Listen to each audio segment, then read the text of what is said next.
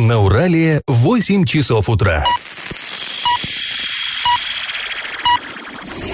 В эфире немного аналитическая, немного юмористическая и слегка музыкальная передача «Заварники» на радио «Шансон Орск». Для лиц старше 12 лет. Доброе утро, друзья. Всем привет. Вы слушаете радио Шансон Орск. В эфире программа «Заварники». И ближайший час проведете с нами ее ведущими Олесей Колпаковой и Павлом Лещенко. Сегодня мы с вами поговорим о необычном судебном процессе. Бывший кандидат в главы города считает, что потерял работу, но не главы, а другую работу, из-за бывшего первого зама главы города. Вот такая Санта-Барбара политическая. Обсудим новый поворот в деле поисков орского маньяка Андреева. Коснемся и других новостей, но все новости будут чуть позже, сейчас старости. Пашины старости. Ну и мы продолжаем вспоминать, как была организована Орская система связи в 1935 году. Вот я вам рассказывал на протяжении предыдущих двух дней, э, как работал телеграф, э, телефонная связь. Это было вообще супер-супер новшество. Ну, телеграф-то не, не сказать, что прям уж очень э, новшество, но все-таки это какое-то техническое чудо э, начала 20 века. Телефон тем более. А вот почта, ну, почта, старая добрая почта, она, конечно, работала, ну, уже, уже сколько времени э, ничего там сильно нового не было. И тут важно что сказать. Все-таки, да, прогресс-то пришел, телефон, телеграф, но все-таки для наиболее важной переписки э, люди все-таки самые важные вопросы обсуждали по почте. Почему? Ну, понятно. Телеграф, он сам по себе подразумевал передачу коротких сообщений, как, как сейчас у нас, да, смс-ки. Много ли ты смс-кой напишешь? Там тоже, вы помните, если, э, когда мы отправляли телеграммы, я вот еще застал это время, когда мы пользовались телеграммами, пропускали предлоги, типа «поздравляю днем рождения», потому что за коротенькую букву «В» ты платил как за нормальное слово, и вот это все вот э, требовалось экономить э, время и деньги. А, так вот, Телеграммом, э, телеграфом можно было отправлять только короткие сообщения. По телефону, ну, телефон, связь была, качество связи аховое, и аппараты были так себе. Поэтому, ну, как-то что-то очень срочное можно было сказать, но не было точной уверенности, что тебя хорошо услышат. Поэтому все-таки самые важные вопросы, повторюсь, обсуждались Письменно, в письмах. А, так вот, а, но почта тогда м, распространялась не шибко быстро. Вот это был ее главное, это была ахиллесова пята. Почта... Собственно, как и сейчас. ну, даже не как сейчас, даже еще медленней. А вот почему это медленно, особенно зимой, кстати, особенно зимой вообще люди ждали почты, письма очень долго. А вот почему, я цитирую. Движение почт по существующим трактам производится по утвержденному горсовету расписанием на лошадях. То есть везет лошадка дровин, машинки, да, и письмо там вот везет э, почтальон.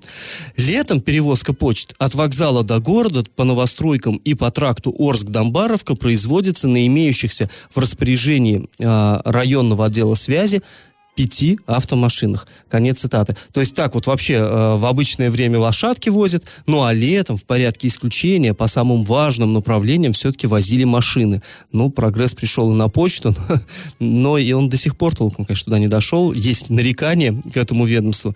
А, так вот, ну, новостройки. Что такое новостройки? Вы, наверное, знаете. Тогда ими называли поселки, которые возникли вокруг э, строящихся предприятий. Предприятий в 30-е годы вокруг Орска строилось великое множество.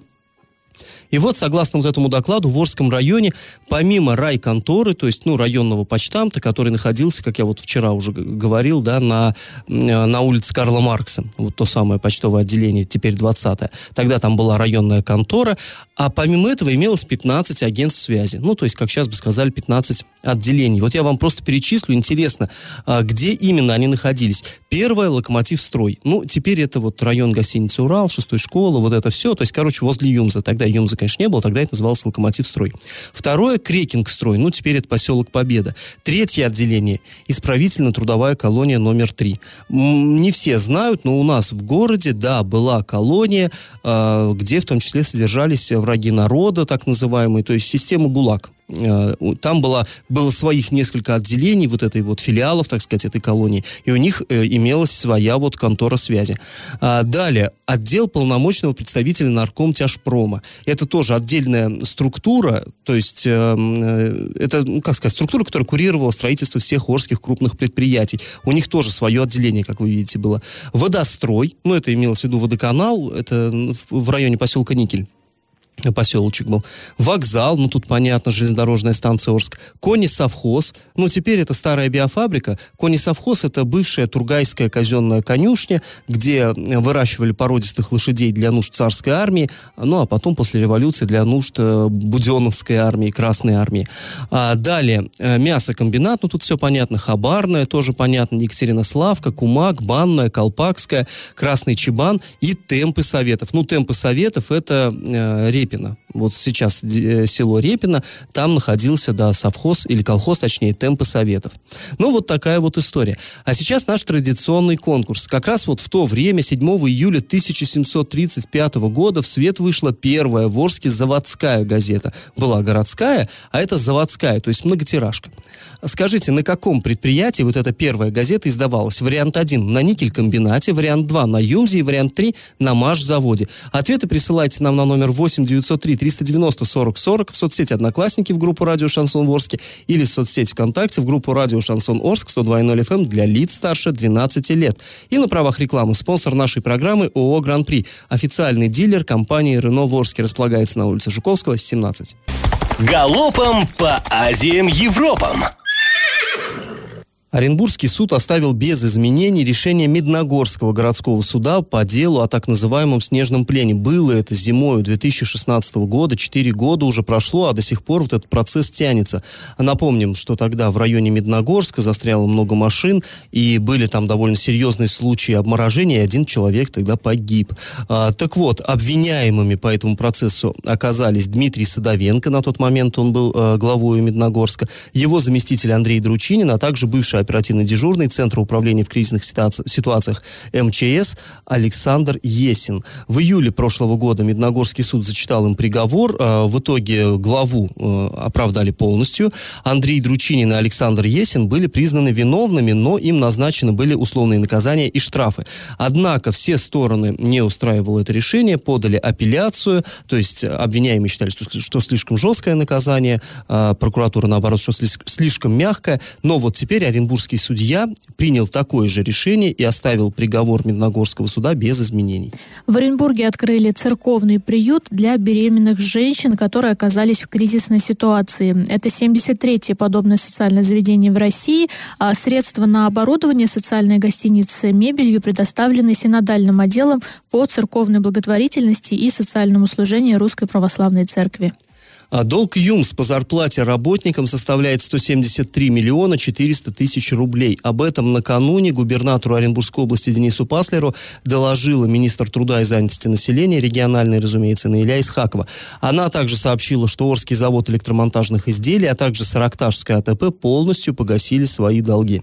После небольшой паузы мы с вами вернемся в эту студию и расскажем, что центральная пресса пишет о поисках орского маньяка э, Валерия Андреева. И как это понимать? Понимать. Э, федеральные СМИ э, написали, значит, про Орского маньяка Валерия Андреева, опубликовала э, газет, новая газета статью, а, писала Инна Иванова под псевдонимом. Речь идет, значит, о чем? Она... В смысле, не то, что Инна Иванова написала под псевдонимом, а псевдоним да, такой. Да, псевдоним то есть писал какой-то из, журнали... из журналистов этого издания, но сразу предупредил, что это псевдоним, потому что автор боится за свою безопасность. Да, как она сказала, это текст под псевдонимом, потому что речь идет об особо опасном преступнике, которого ищет Интерпол. А, и вот, а, по словам журналиста, она шестилетней дочерью встретила вот Орского маньяка 28 октября 2019 года в дачном поселке а, в Ленинградской области возле магазина. Поселок находится в 150 километрах от города и 30 километров от Киевского шоссе. То есть тупиковый поселок, дальше лес. И, значит, там была ситуация в магазине, что дочь женщины закапризничала, там что-то требовала купить. В итоге, как это да, часто происходит, мама накричала, вышли на улицу, и э, там, опять же, по ее словам, их якобы поджидал э, полноватый, немолодой мужчина, и вот он подошел к дочери женщины и спросил, почему плачешь, э, достал конфету, протянул девочке, ну, э, собственно, все про это дружно забыли, а через три дня она в интернете увидела ориентировку, и как раз-таки вот на маньяка Валерия Андреева, э, и люди писали, что похожего на вот него человека видели в Петербурге. И вот, собственно, ее цитата. «В том, что мы с дочерью видели именно Андреева, у меня сомнений практически нет. Э, для проверки показала фотографию ребенку, она сразу сказала папе, этот э, дядя мне шоколадку предлагал, но я не взяла». Но здесь, наверное, надо сказать, что э, вот наши даже местные полицейские говорят, что у них э, разыскное дело на вот этого Андреева служба многотомная, то есть периодически из разных э, концов страны приходят вести о том, что видели якобы его, и там э, как-то наши выезжают или что-то, или оттуда присылают. Э, пока не подтверждаются эти данные, когда проводятся вот эти вот да, действия. То есть у него довольно типичная внешность, и похожих, в общем-то, много. А, то есть здесь нет вот уверенности, что это действительно был Андреев на самом деле. Ну вот, вот женщина уверена. Ну, наверное, я думаю, что, а, ну, конечно, это следовало проверить. И вот самое интересное, как повели себя себя наши правоохранительные органы. То есть она заявила в полицию, что видела человека, похожего на маньяка, но вот и как отреагировали полицейские. Ну вот, да, то есть 28 октября она его увидела, 31-го э, а, в интернете ее какие-то, да, подозрения подтвердились, и в этот же день она написала, обратилась, вернее, в полицию и написала обращение в интернет-приемную Следственного комитета. Вот, и в этот же э, вечер к ним, э, она рассказывает, что приехал дознаватель, э, опросил, все подробно записал, а вот, спросил там, кто такой Андреев, знала ли она его до и прочее. А, ну и, собственно, все. На этом она, говорит, очень долго ждала, думала, может быть, э, камеры видеонаблюдения, ну, то есть изымут они, да, эти видеозаписи, потому что на магазине э, были. Но она говорит, что никаких таких действий не было, а письмо по электронной почте, которое она направляла Следственному комитету, она получила аж 12 ноября, то есть 31 октября она направила, и 12 она получила ответ о том, что обращение они приняли и направили его вот в наш региональный следственный комитет и там в другие ведомства. Вот. Но женщина, конечно, была в шоке, потому что говорит, ну, то есть увидела, да, я э, маньяка особо опасного, которого там разыскивает Интерпол, а тут так долго все это длилось, и для нее это было немножечко шоком, так сказать. И ну, не просто разыскивает, по-моему, он даже номер один сейчас да, в списке да, да, Интерпола. В списке самый первый. И действительно, здесь странно, как такая реакция вялая органов, потому что, ну, они они два месяца волокитили вот это дело, и через два месяца ей ответили только через два месяца, что как там, не обнаружено правонарушение или что-то такое, да, да, какая-то ну, формулировка довольно до Нового нелепая. года, да, там длилась переписка у нее с этими ведомствами, ну и, собственно, как бы ее вот эти подозрения не подтвердились. Ну, они, если, если это действительно был и он, то за два месяца, конечно, он мог э, куда угодно пропасть, деться, сбежать и так далее. Конечно, ну, довольно странная вот эта вся ситуация. Но, кстати говоря, как раз так совпало, что там тоже один из федеральных ресурсов накануне писал там а, большую статью о том, как ловили другого известного маньяка. Может, помните, в начале 2000-х был такой битцевский маньяк в Москве. И вот там рассказывают о том, что следствие странным образом, то есть были у следствия показания сразу двух э, как бы жертв этого маньяка, тем, кто удалось выжить. Они указывали на конкретную личность, но почему-то следствие не приняло это во внимание. Были э, те, кто сорвались ну, то есть, кому он там приходил в парке, приставал, люди потом приходили, жаловались в полицию, говорили, что ходит, вот, и называли там вплоть до фамилии, но как-то это тоже. То есть, на самом деле, такая практика, увы, существует, вот, что не очень оперативно реагируют наши. Ну, а некоторые, по крайней мере, в социальных сетях вчера писали, что э, специально правоохранительные органы так не афишируют и все не публикуют, чтобы, так сказать, не спугнуть ну, маньяка. Ну, вполне возможно. А после паузы мы вновь э, вернемся в эту студию и расскажем о необычном трудовом трудовом споре. Бывший претендент на должность главы Орска считает, что потеряла работу из-за бывшего первого заместителя главы. На правах рекламы спонсор программы ООО «Гран-при» официальный дилер «Рено» в Орске на улице Жуковского, 17. Я в теме. Очень интересное дело было рассмотрено на днях Советским районным судом города Орска. Ну вот вообще сама фабула, да, там ничего такого особенного нет. Один человек работал на заводе, потом его оттуда уволили по статье, и он доказывает, что нет, что были надуманными обвинения все эти, там, претензии к нему, и он, на самом деле, его уволили потому, что вот это место требовалось другому человеку. Ну, самая банальная история. Ничего тут нет такого нового. Такие дела, в общем-то, пачками рассматриваются Но, а, так сказать, перчику этой ситуации сдает то, что человек, которого уволили, это бывший кандидат в главы Орска. Помните, да, когда у нас вот были, выбирали главу, выбрали в итоге Василия Казупицу, а конкуренцию ему составлял Александр Сиюгалеев. А, вот один из этих четырех а, претендентов на должность главы был Александр Сиюгалеев. А, вот его-то, собственно говоря, уволили. Уволили его с компании ВТК Орск, вертолетная транспортная компания Орск. Это м, предприятие, которое основано на базе Орского вагонного завода и занимается тем же. Когда Орский вагонный завод был признан банкротом, там вот эта самая ВТК пришла, стала также ремонтировать, ну, арендовала мощности его, его же коллектив приняла к себе на работу и стала ремонтировать также вагоны. Так вот, там главным инженером работал Александр Сиюгалеев. Потом его ну, как он говорит, ему, его вызвали, сказали, что все, давай увольняйся, а, у нас есть другой претендент на это место. Он отказался, его уволили по статье, а на, на это место приняли, и вот тут вторая, э, так сказать, часть вот этого вот... Интрига. И, да, интрига, вторая часть марлезонского балета, приняли Юрия Исаева. Юрий Исаев, это я вам напомню, он был первым замом главы при а, Андрее Одинцове. Когда был главой Андрей Одинцов, его первым замом вот был Юрий Исаев, потом его, потом ему пришлось уволиться после разрушительной критики в его адрес. Тогда, помните, Берг приезжал, губернатор, и просто вот чехвостил местных чиновников год назад за то, что плохо убирают э, город. Как раз, да, как раз год этот прошел. Э, в январе прошлого года, 19-го. И тогда Исаев э, ушел на больничный, вскоре, э, сразу после выхода с больничного он уволился, и вот пришел на ВТК Орск на должность главного инженера, как раз освобожденную, как Сиюгалеев утверждает, специально для него подготовили эту должность, но работодатель говорит, ничего подобного, просто Сиюгалеев не справлялся со своей работой, его уволили, а на его место надо было кого-то взять, но вот взяли Исаева. То есть две разных позиции. Мы э, всегда придерживаемся того принципа, что каждая сторона может высказаться, и сегодня вот мы ему тоже будем следовать. Давайте сейчас мы выслушаем комментарий первый комментарий самого Сию Галеева. У нас переговоры, чтобы я туда пошел, начались еще, наверное, в феврале месяце. И в августе вот уже меня пригласили. То есть все было нормально, там и зарплату мне подняли, и договора продлевались. Но где-то в конце февраля что-то пошло не так. Тут сразу начались и придирки, и все остальное и там то не так, то не эдак. Ну, и до меня дошел слух, что мне нашли замену. Пока я не знал, кто это. Это уже потом стало ясно, что у нас в конце февраля первому заму главы города Трескому выперли с администрации. И вот тут уже, как говорится, стало ясно. Тем более он там, как мне сказали, начал появляться на заводе, господин Исаев. Дальше начались там всякие непонятные проверки, аудит. А в конце марта там просто тупо сказали, говорят, все, давай увольняйся. Ну, тут вот этот период прессинга такого, который присутствовал, тут я на больничную ушел, ну, как говорится, ну, нервный срыв. 10 июня я ухожу с больничного, меня с утра вызывают к директору, и напрямую говорят, ты тут не работал, работать ты здесь больше не будешь. Хочешь с нами пободаться, мы с тобой в суде пободаемся. И мне в один день, первый день три приказа, четыре даже, за то, что я не, не исполнял свои обязанности. Но кому понравится статья в трудовой книжке. То есть, мне никакой другой должности не предложили. Ну, хотя, да, предложили слесарем пойти работать. Ну, как бы поиздеваться надо мной, но нет.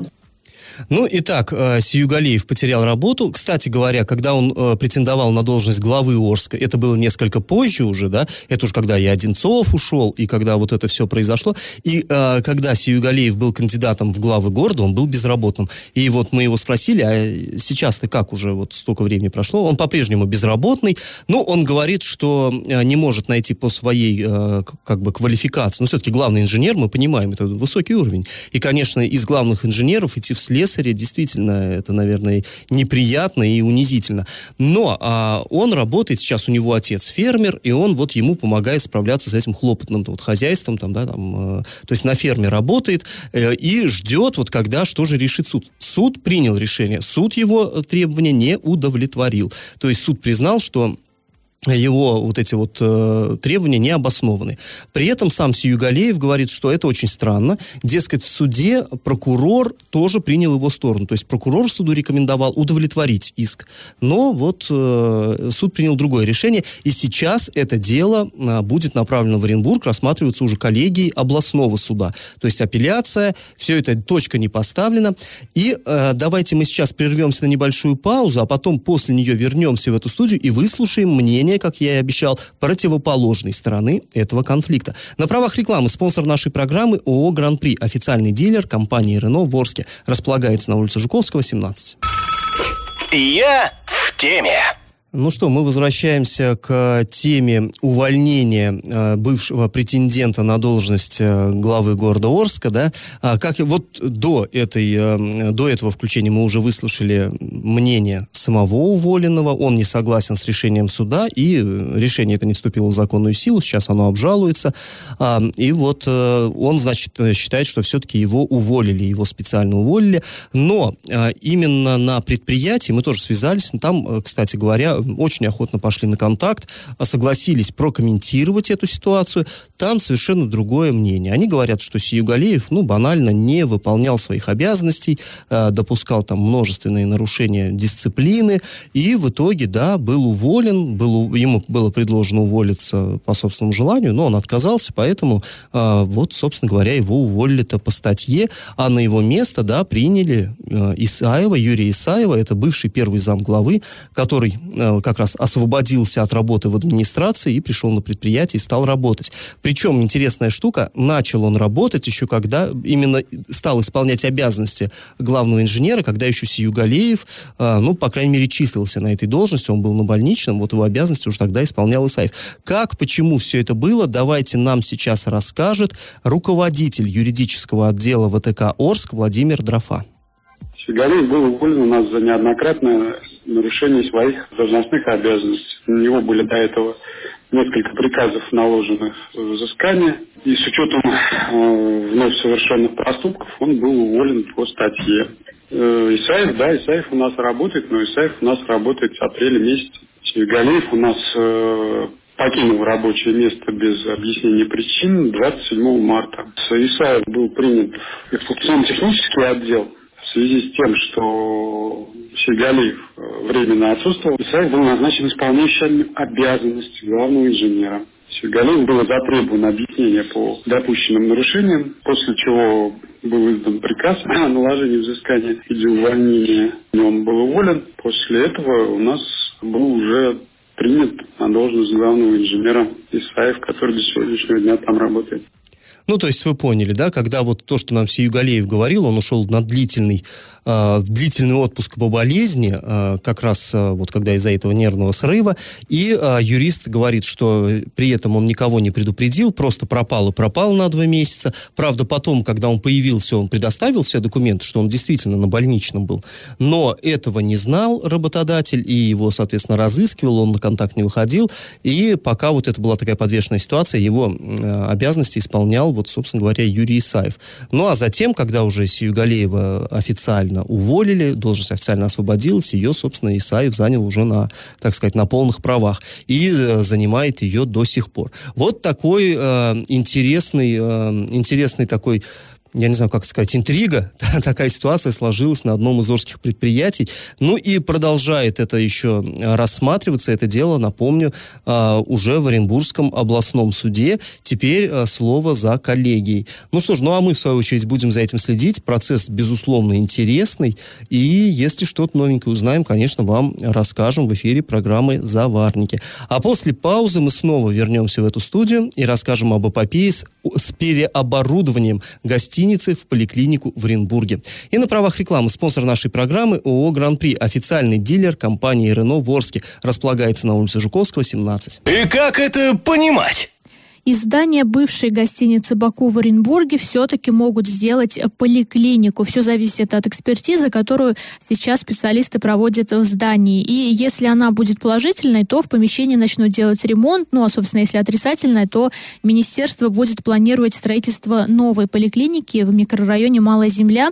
А, об этом сообщила министр здравоохранения Оренбургской области Татьяна Савинова. Ну, собственно, ее цитата, да, что в микрорайоне Малая Земля есть две проблемы. Первая нет поликлиники и есть пустующее здание.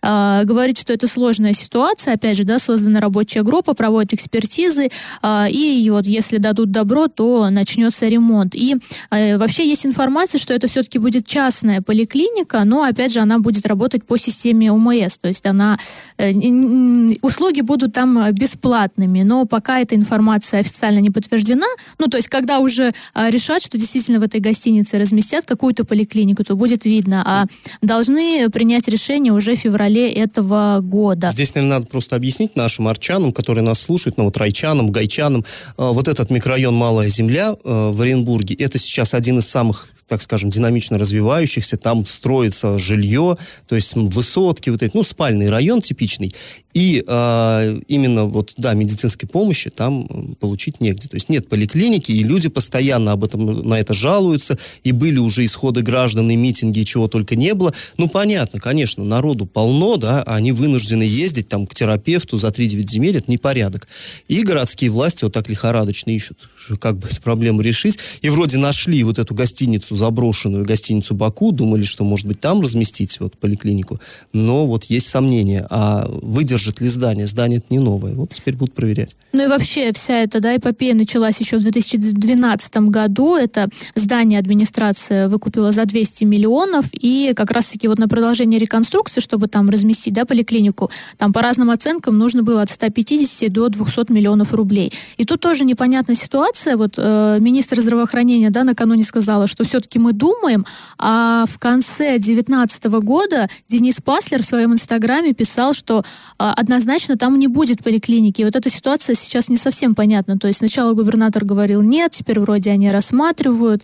Но... Да я, я тебе больше, Олесь, скажу. Ну, вообще, если ты собираешься что-то покупать, вот представь, ты, Олесь, покупаешь машину. Наверное, ты сначала съездишь на сервис, скажешь, э, мужики, посмотрите, она вообще стоит своих денег? Стоит ли мне за нее отдавать там несчастные, я не знаю, 100 тысяч? Она вообще... А тут 200 миллионов взяли, чохом отдали за какое-то здание, которое вообще непонятно, можно использовать, нельзя использовать. А почему вот это самое обследование не заказали ранее, когда покупали? Ну, ни, ни копейки, 200 миллионов. Это большие деньги. Но вы, вы сперва проверили. Как-то, ну, здесь сейчас, конечно, понятно, что новые власти, они, у них есть такое вот э, железное такое алиби, да, их тогда в городе не было, в области не было, их тогда мы никто не, не в курсе, знал. ребята, да, как было. всегда, мы, ребят, не в курсе, ну, вот как-то до нас все это было, но, тем не менее, все, все равно, если у нас какая-то преемственность существует, вопросы вот эти остаются. И, конечно, э, Паслер сказал, что там не будет никакой поликлиники, но э, как-то все равно обидно, а зачем было деньги тратить? То есть, ну, ситуация, конечно, такая довольно глупая, если честно. Ну, в любом изначально. случае, проблему решают, по крайней мере, это стандартная фраза, да, мы решаем эту проблему. Когда, конечно, там построят или все-таки проведут реконструкцию этой гостиницы, пока непонятно, но будем ждать и надеяться. А после небольшой паузы мы вернемся в эфир и расскажем очередную новость дна. На правах рекламы спонсор программы ООО «Гран-при» официальный дилер Рено Ворске на улице Жуковского, 17. Новость дна. Э, интересная история произошла у нас в Орске. Э, арчанин ударом ноги сломал нос сотруднику полиции. И вот об этом... Э, арчанин это слесарь, не какой-то там чемпион мира по кунг-фу или там чего-то такого. Нет, просто слесарь местной строительной компании.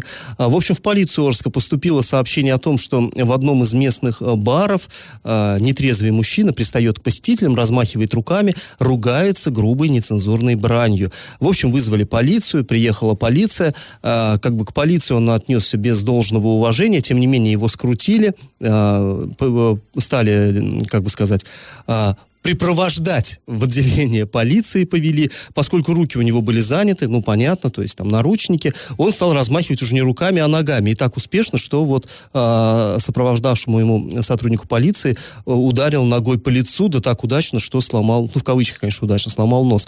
А, в общем, в итоге отбыл он сначала трое суток ареста за административное правонарушение, ну, то, что вот он там хулиганил в этом самом баре, а уже потом оказался в суде как обвиняемый в уголовном преступлении преступлении, э, уже, ну, это нападение на сотрудника при исполнении должностных обязанностей. В итоге им было назначено наказание в виде одного года, восьми месяцев лишения свободы. И интересно, что на сайте э, Октябрьского районного суда Орска вот пресс-служба вот этот, э, этот материал назвала «Кунг-фу слесарь». Ну, с юмором. А после паузы, друзья, мы вернемся в эту студию, чтобы подвести итоги нашего традиционного конкурса. Раздача лещей.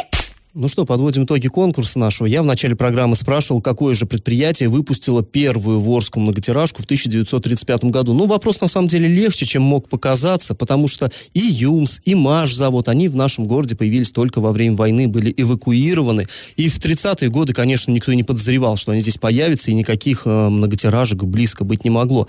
А, а вот никель-комбинат, его самого в 35-м еще не было, но он уже активно строился, и вот на этой стройке выпускалась газета «За советский никель». Это была первая вот чисто заводская рабочая газета. Правильный ответ сегодня три никель. Победителем у нас становится Сергей, он получает бонус на баланс мобильного телефона. И напоминаем, что спонсор нашей программы ООО «Гран-при», официальный дилер компании «Рено Ворске» на улице Жуковского, 17, на правах рекламы. Ну а мы с вами прощаемся. Этот час вы провели с Олесей Колпаковой. И Павлом Лещенко. Пока, до завтра.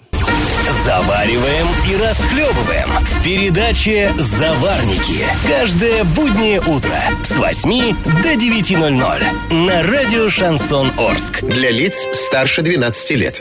Радио «Шансон». СМИ зарегистрировано Роскомнадзором. Свидетельство о регистрации Л номер ФС 77 68 373 от 30 декабря 2016 года. Для лиц старше 12 лет.